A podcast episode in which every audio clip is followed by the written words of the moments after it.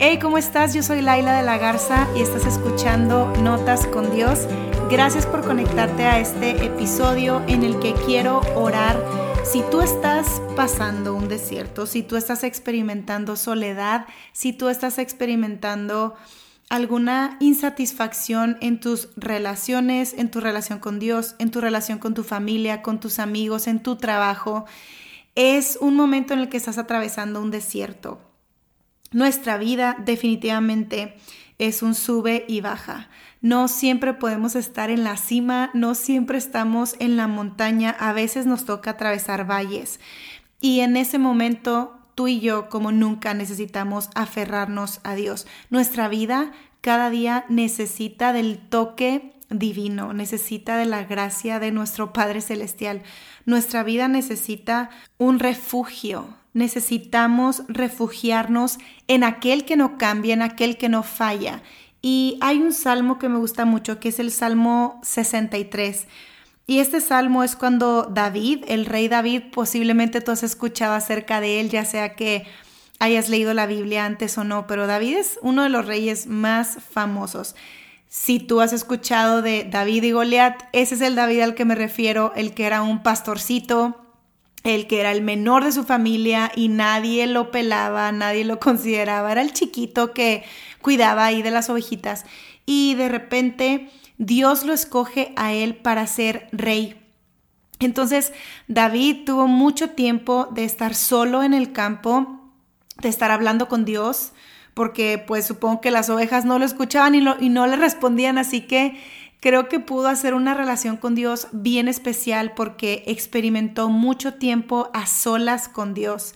Su ruido a lo mejor de sus circunstancias era el simple hecho de estar acarreando a las ovejas, de estar peleando contra otros animales y tener que depositar su confianza en Dios de que Dios, tú me vas a dar la fuerza que necesito para salir de esto, pero él no tenía este ruido, me imagino, eh, que nosotros tenemos el día de hoy y Él escogió pasar ese tiempo a solas con Dios. Y eso es algo que, que yo siento que a mí me falta aprender mucho, no sé a ti, pero el estar en silencio para mí es un tema.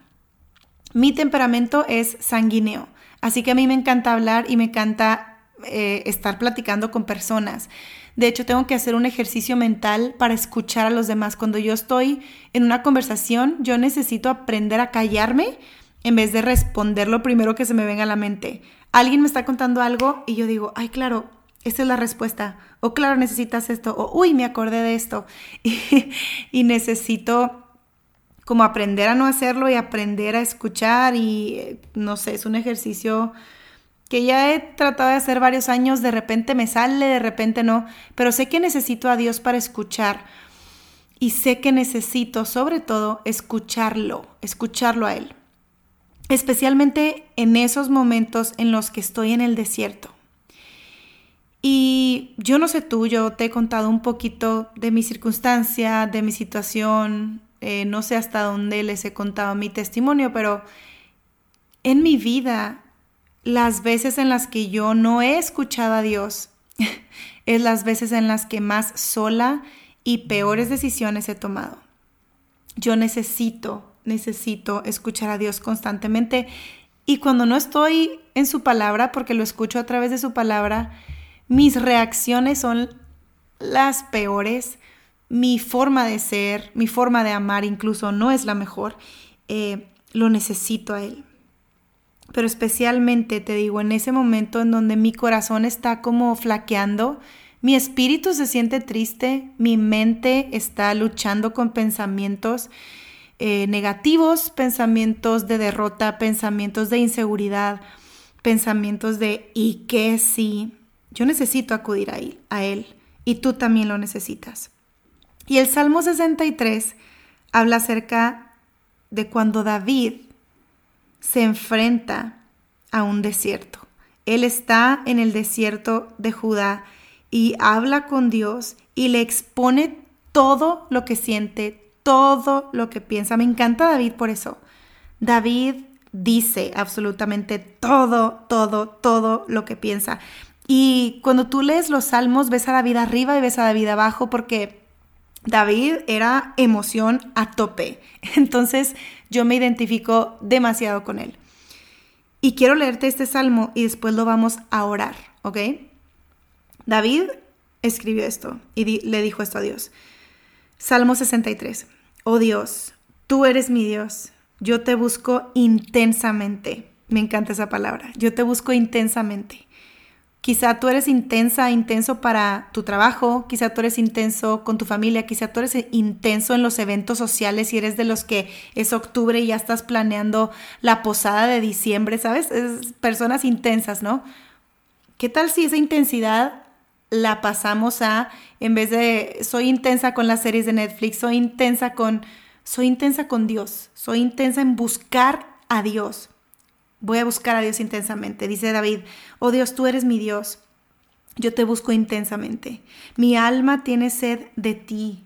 Todo mi ser te anhela. Cual tierra seca, extenuada y sedienta. Te he visto en el santuario y he contemplado tu poder y tu gloria. Tu amor es mejor que la vida, por eso mis labios te alabarán. Este es uno de mis versículos favoritos. Salmo 63, 3. Tu amor es mejor que la vida. Quiero que pienses ahorita qué es lo que tú crees que es lo mejor en tu vida. Ponle nombre. ¿Qué es lo mejor para ti? ¿Qué es lo mejor? Así que tú dices, esto es mi cosa favorita, mi persona favorita, mi momento favorito, es lo mejor. Bueno, el amor de Dios es mejor que eso. Tu amor, Dios, es mejor que la vida. Por eso mis labios escogen alabarte. Continúa versículo 4, dice, Te bendeciré mientras viva, y alzando mis manos, te invocaré. Si tú te has preguntado por qué levantamos las manos, si tú has ido a alguna iglesia cristiana, probablemente has visto que cuando le cantamos a Dios, levantamos nuestras manos. Y ese es un pequeño paréntesis, pero quiero decirte que levantamos las manos para, sí, invocar a Dios, pero también en señal de rendición, diciéndole Dios, aquí está mi vida, te anhelo, me rindo a ti, todo lo que tengo es tuyo, no quiero vivir con manos y puños cerrados, quiero decirte ven, quiero decirte bienvenido, quiero decirte aquí estoy, quiero decirte que todo lo que tengo es tuyo, lo invocamos. Cierro paréntesis. Versículo 5, mi alma quedará satisfecha como de un suculento banquete, y con labios jubilosos te alabará mi boca. No sé si has comido así de que carne asada y te super llenas o vas a un restaurante buffet y te sirves de todo y tu estómago queda así de que, oh, estoy mega satisfecho. Me encanta que dice, mi alma quedará satisfecha como de un suculento banquete. ¿Cuándo? Cuando te alabo. ¿Cuándo? Cuando te bendigo, cuando levanto mis manos rindiéndome a ti, ahí es cuando mi alma queda satisfecha. Y luego dice, versículo 5, y con labios jubilosos te alabará mi boca. En mi lecho, o sea, acostado, dormido, eh, cuando me acuesto, me acuerdo de ti. Pienso en ti toda la noche. En mi lecho me acuerdo de ti y pienso en ti toda la noche. Si se te ha ido el sueño de la ansiedad que sientes, comienza a pensar en Dios. Si se te va la mente a otra parte, piensa en Dios. Acuérdate de Dios, elige enfocar tus pensamientos en Él. A la sombra de tus alas cantaré, porque tú eres mi ayuda. Mi alma se aferra a ti, dice David, tu mano derecha me sostiene. Mi alma se aferra a ti y tu mano me sostiene. Muchas veces decimos, Dios, yo no te voy a soltar, yo no te voy a soltar. Pero si híjole, si dependiéramos de que nosotros no soltáramos a Dios, uff, ya hubiera valido nuestra vida, pero algo que me encanta acerca de Dios es que Él es el que nos sostiene, su mano es el que nos agarra y no nos suelta. Cuando voy a cruzar la calle con mi hijo, Él quiere soltarme porque Él quiere independencia, porque su naturaleza es quiero correr, quiero libertad, no me cuides, no me ayudes. Y a veces yo lo tengo que agarrar porque va a pasar un carro que Él no vio y le digo, mira, estuviste a punto de ser atropellado, pero mi mano te sostuvo. Y cuando se trata de nosotros, qué bueno es saber que nuestra, nuestra mano está sujeta por Dios. Él es el que nos sostiene. Y por eso nuestra alma se aferra a Él, porque Él es nuestra seguridad, porque Él es nuestra paz, porque Él es nuestra dirección. Continúa en el versículo 9. Los que buscan mi muerte serán destruidos. Bajarán a las profundidades de la tierra, serán entregados a la espada y acabarán devorados por los chacales. Y obviamente estos versículos están súper sangrientos y súper película de matazón. Creo que más bien aquí, en el Salmo 63, David ni siquiera era rey todavía.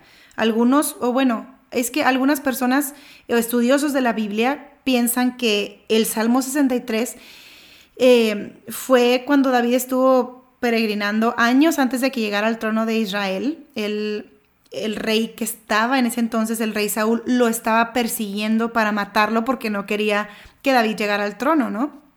Entonces, él estuvo, lo estuvieron persiguiendo por mucho, mucho, mucho tiempo.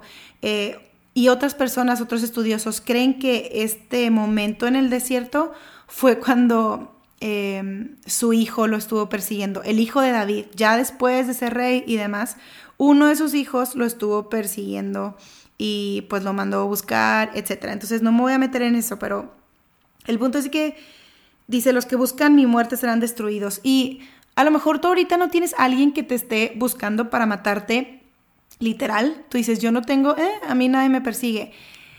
Algo interesante es que ahorita, en este momento de la vida, hay personas que sí están siendo perseguidas porque creen en Dios. Sí están siendo perseguidas, sí están siendo eh, asesinadas, están siendo violadas, están siendo maltratadas, están siendo encerradas porque creen en Jesús. Entonces, esto es real. Y probablemente en tu vida tú estás viviendo una clase de persecución con tus eh, pensamientos, en tu trabajo y demás. Y algo que tienes que saber es que tú y yo cuando creemos en Dios tenemos una constante lucha contra un enemigo que es real, que es Satanás, es el enemigo de Dios. Y si tú estás a favor de Dios, estás en contra de Satanás, ¿ok? Entonces, claro que nosotros también estamos en una lucha, pero qué bueno es saber que nuestro enemigo ya fue derrotado en la cruz. Cuando Jesús murió en la cruz, el enemigo Satanás pensó que había vencido a Jesús, pensó que lo había logrado, pero no. Completamente diferente lo que él pensó. Lo que sucedió fue que Jesús venció a la muerte clavando nuestros pecados en la cruz y cuando murió pagó por nuestra por nuestra maldad, por nuestros pecados.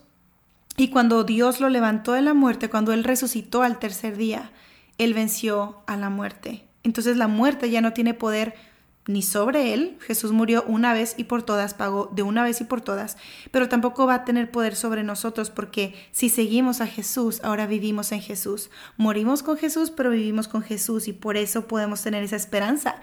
Los que buscan mi muerte serán destruidos. ¡Wow! Y después termina diciendo, el rey se regocijará en Dios. Todos los que invocan a Dios lo alabarán, pero los mentirosos serán silenciados. Entonces, ok, ahí termina el Salmo 63. ¿Y por qué quiero que leamos el Salmo 63? Estuvo súper loco, me revolviste mucho, Laila, no sé ni qué dijiste. Ok, quiero que lo oremos porque probablemente tú estás pasando un desierto. Y tú puedes tomar tu Biblia y como te he dicho en los episodios anteriores, puedes leer la Biblia y puedes orar partes de la Biblia. Y eso es lo que quiero que hagamos el día de hoy, que tú puedas poner tu confianza en ese Dios que te ama, que te escucha, que te protege y que sigue estando presente. ¿Ok? Vamos a orar. Dios, tú eres mi Dios. Y yo quiero buscarte intensamente, yo quiero buscarte locamente y me propongo buscarte, Dios. Porque yo siento que, estoy sedienta, yo siento una sed dentro de mí, mi alma tiene sed, pero tiene sed de ti. Entonces te pido perdón por todo este tiempo en el que yo he estado buscando satisfacción en otro lugar que no eres tú. Tú eres el agua viva. Cuando tomamos de ti, cuando te buscamos a ti, cuando te escuchamos a ti, ahí encontramos satisfacción. Mi alma tiene sed de ti y todo mi ser te anhela. Dios, hemos visto y hemos experimentado tu poder y tu gloria. La hemos visto, yo la he visto en el cáncer de mi mamá y cómo tú la sanaste. Yo lo he visto en mi tumor hipoficiario y cómo me has estado sanando y cómo continúo en esta lucha, pero cómo tú estás conmigo todos los días. Yo te he visto en mis peores momentos, en mis pensamientos más oscuros, en el momento en el que yo peor me he comportado y cuando he dañado a otras personas. Yo he visto tu gloria cuando tú me abrazas y tú me levantas y tú me das una nueva oportunidad. Yo he visto tu gloria en el milagro de mi hijo. Yo he visto tu gloria cuando tú me has ayudado a perdonar a los que me hieren, yo he visto tu gloria y tu poder, cuando tú me capacitas para servir a otros. Y Dios, por eso entiendo que tu amor es mejor que todo, tu amor es mejor que la vida, tu amor es mejor que la vida. Por eso yo te voy a alabar, por eso voy a elegir que mis labios, en vez de estar hablando cualquier cosa, cualquier tontería, se enfoquen en ti, Dios.